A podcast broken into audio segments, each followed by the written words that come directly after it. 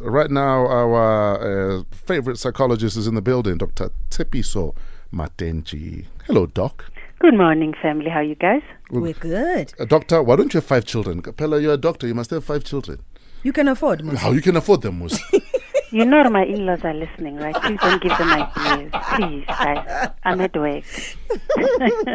Let's talk about the psychology of motherhood and parenting. What are your f- thoughts generally? Um, when when you have your first child, um, and the journey of having it is bittersweet. Uh, there's a lot of insecurities that is provoked about getting pregnant, whether you're going to be a good mother. So internally, you f- you put yourself under a lot of pressure, particularly as a woman. But let's not put aside the fact that also the father might also be questioning themselves, doubting whether they are ready or not. And as a couple as well, you go through that. So when the environment around you is questioning or raising issues about you, or your health is not okay, or your body is failing you, as some women actually say, um, it feels like you are not good enough. It confirms all of those doubts and fears that you have had. So it is important to acknowledge for actually pregnancy is also a very traumatic um, event for a lot of people, but also physically for your body, you're going through a lot of changes. And after that nine months, when you do not have evidence that you have kept the baby, that you've brought it into life, a lot of self uh, um, accumulation and and and and, and direct, um, ah, it's called chabile. a lot of a lot of uh, you beat yourself up and you find that you question each and every choice that you have made. And when the environment again around you again starts adding to that negative voice it becomes very hard to get over the trauma. I did go through something. I was supposed to come up with an, uh, an outcome a positive but actually I haven't. Let's also acknowledge as well hore, there are women who carry a child to birth and emotionally they struggle to bond with the mm, child mm. because the pregnancy, like I said, is very traumatic, and you find that or a mom is going through a lot. Mohlomong you are fighting as a couple. Mohlomong it's a very stressful environment, or they're, they're basically just not emotionally ready to be able to receive a child. And then you find that women struggle with postpartum depression. Mm. So let's begin there. That parenthood on its own, especially your first child, it's a very, very challenging experience where you need a lot of support. What about, uh, for instance, loss of a child? We fall pregnant, we plan for this child, you know, we have dreams and hopes for this child, and then we lose the child. How do we move forward as a couple, as a woman, as a father, even? Um, I want to say that it is okay. It, it, it's it's important that you do this together, but you are not required to do it together. So you don't have to wait to go through the mourning process with your partner. It is important to individually also deal with your own issues, the things that you say to yourself in secret that you don't want your partner to hear.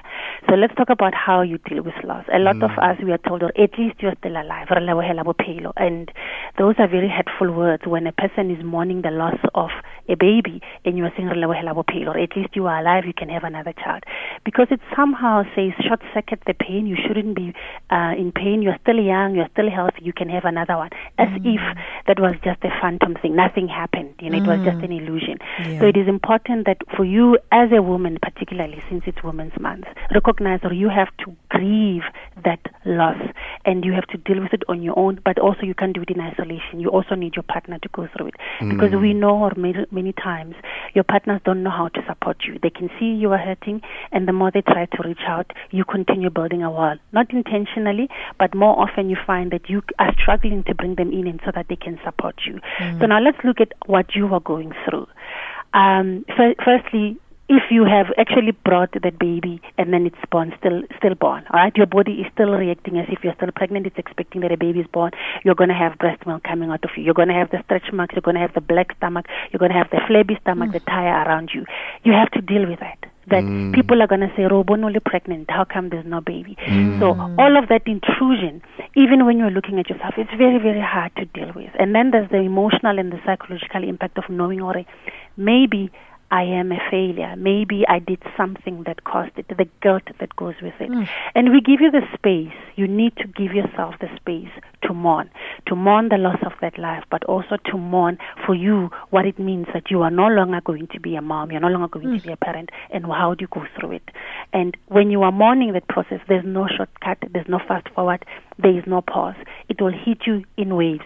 O ska nagana gore If you're going to take a month, you'll be fine, you're going back to work, keep yourself occupied. No, it might hit you again when you see somebody holding a baby, when you see your friend cuddling a baby that is newborn, and suddenly all of those feelings come up again. Is it ever necessary for a mother or even for both parents to later tell the other children that there was a miscarriage or even a termination uh, after having lost a child? I mean, does this help with therapy? Does it create unnecessary anxiety? What, what's your take on that? F- uh, uh, people differ, but to be honest with you, people who are able to resolve it much more healthily, they recognize that child, that spirit, as part of their family, as part of the new uh, constellation of the family.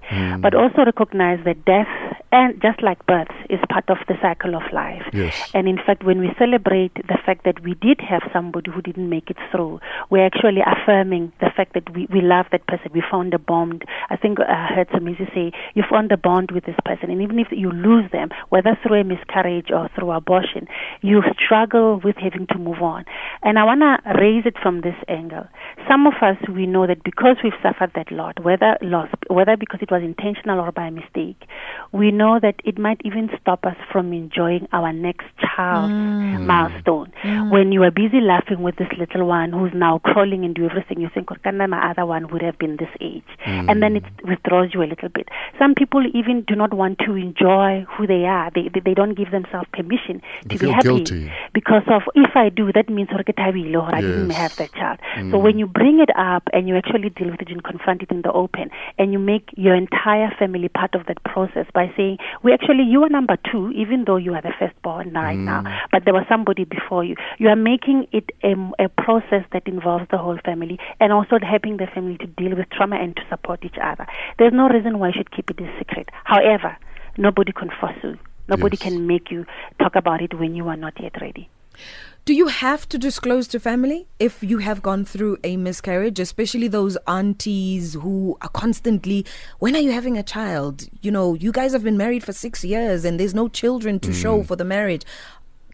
Are you obligated to disclose? Or, Listen, we are trying. So Um, back off. We, we make the same argument when people find out that they are HIV positive. It is nobody's business, mm-hmm. especially if telling those people your, your status or what is, you've just gone through is going to cause harm to you. Mm. You choose who you disclose to, and you must be very responsible in how you choose people. Because some of some people are your destroyers. There are people who they will say very careless things. They don't know how to handle that information sensitively, mm. and they don't know how to support you. Just you telling them they feel burdened because now they need to make light of it. And you know what it's like when somebody's told you something and you feel awkward and you think you need to make a joke because you want to make it light. Kanti, it's absolutely inappropriate. So when you make a decision to tell somebody, it's your decision. And be very specific about who you are choosing and mm. actually check this person properly because they might just go and spread it or put it in another way, you know, and then you're going to be traumatized again about it. So sometimes we find that our family members, even though we love them, our mothers, even even though we love them, they're actually not the right person to hold, to keep our news in confidence. And in that case, don't share with your mom, you know. Doc, I think let's leave it at that. Unfortunately, time as always, um, yeah, runs away. Where do people find you online? They can find me on Twitter at teamatent. They can also uh, send me an email at admin uh, admin at matenji.com. And then they can go to my website, matenji.com, www.matenji.com. I think that's it, yes. Dr. Tshepiso Matentjie. We have a tweet uh, sent in by Motaung saying this conversation is very one-sided. Uh, please call in and share your view. Your, you know, it's it's your show. Yeah. So if you feel it's one-sided, I would love to hear from you. And uh, if you beg to differ with anything said, you're most welcome. Zero eight nine double one zero double three double seven. Call us. Zonke tonight on Metro FM. It is 8:54 Conflict Wednesday. Talking amongst other things motherhood, um, reproductivity. Is that a word? Reproductivity? Angie? You're the one who passed English better than everyone else here. It's not a, it's not a lot. Amanda says a very touchy topic, guys. We lost our twin baby girls when we were six months pregnant. Worst experience I've ever experienced in my mm. life. Life after that wasn't easy. At some stage, myself and hubby were even blaming each other. Hmm. But here we are now, raising three beautiful babies. Hmm. Lesonti says, I'm a 33 year old uh, with no child. A lady that I la- dated last year disappeared, and eight months later, she comes and tells me that she found out that she was pregnant and they did an abortion, and all she said was, not, and she said it's not about me. And uh, yeah, uh, she said it's her body, her choice. What are your views? What are your thoughts? What are you thinking this morning? Mary, thank you for holding. What's on your mind? you. Thank you for joining us, Mary. I'm fine. Uh, first, I'm listening to uh, what you're saying, but uh, I've got a very different story here. Yes. So, um, in 12 years ago, 2006, I was pregnant, and when I told the father of my child that I was pregnant, he says, "No, you must go and have an abortion." How? And I refused, and uh, I said to him, "Look, you need to move on with your life. I'm okay with being like a single mom because I come from that kind of an environment." Hmm. And um, three years later, he then he comes with the police. Then the police come to serve me to say that no, the father says you are depriving him Heban. uh, access to the child. Yeah. So I felt- now it has been 11 years in court. I just came out of the high court now on a hundred thousand bill Yeah. because he kidnapped my son. Oh, wow. My son could not go to school. At this point, as I'm talking, we have a child that goes to remedial because he's confused. Mm. He's a clever child, but he doesn't understand what's going on. Now the courts, now they say, um, no, it's the child's right to know his father. So they give him those access. So where does that leave us as women who are prepared to raise our children on our own? We don't care about the maintenance, but we're saying this is our bodies. You can't tell me that I have to go and abort. Mm. And funny enough, now um, it's been 12 years. I'm pregnant again. I've been in a 10 year relationship. I'm telling my partner I'm pregnant, and this guy says, I, I don't want kids. Yo. In a 10 year relationship. So I am going to be another Out- single mom. Out, out of interest, because obviously, clearly, you guys are not using protection. Yes. Therefore, you are likely to fall pregnant at some Yes. stage. Yes. So, how does he reconcile that? I, I, I- I don't know. For me, I, I, I just said, I don't know if it's, it's a, those umbilical cord curses or whatever that is. But you know what? I was raised by three strong women. Hmm. And they've taught me the beauty of being like a parent and being responsible. What I'm saying is, as a man, you can be proud of the space that you have, that you can go and have another woman in your life. But you know what? At a later stage, it's your loss.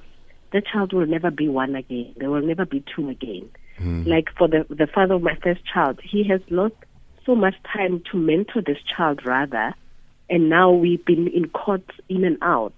I mean, I'm writing a book at this point, and uh, there will be some certain things that I'll be put I will put on social media because the the suffering that women are going through in courts, nobody has. You you guys have no idea. Mary, we're going to have to leave it at that, but um, thanks for sharing with us. And uh, please uh, let us know once the book is out. Be uh, dope to do an interview. Mandla, thank you for holding. Hi, Mandla. Chris, how are you? Well, good, sir. What's on your mind, Mandla? No, I'm okay, man. Um, yeah, uh, this topic of today is very sensitive, guys. Mm. Yeah, um, listening to you and the comment uh, the callers and the Twitter people has made. For me, uh, I will say the girl actually she's the one who's selfish because one she has got a child of her own, and now now the boy the, the guy wants that child to be born, and he's gonna be responsible. But you find yourself whereby you, there- there's a, there are surrogates who are carrying uh, a baby for other couples. So what is wrong with the guy now uh, raising, being responsible and raise the child on his own? So, I as in, understand the I, I understand the emotional uh, attachment that the, the the woman will have with the baby.